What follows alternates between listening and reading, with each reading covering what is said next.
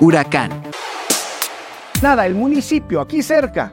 También San Quintín y las playas de Rosarito, a 20 minutos de nosotros.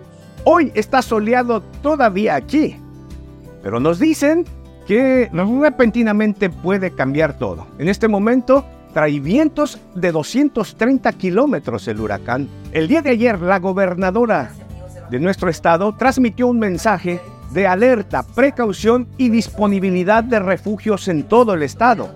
Somos una zona muy débil, muy inestable. Nosotros estamos en montaña y hay mucho deslave. Con decírtelo todo, en menos de 10 minutos de lluvia aquí se destruye toda la ciudad. Así que estamos a la expectativa. Pero también queremos orar. Y hemos de terminar nuestro programa orando, pidiéndole a Dios misericordia. Dios tiene poder para calmar Continuará. los vientos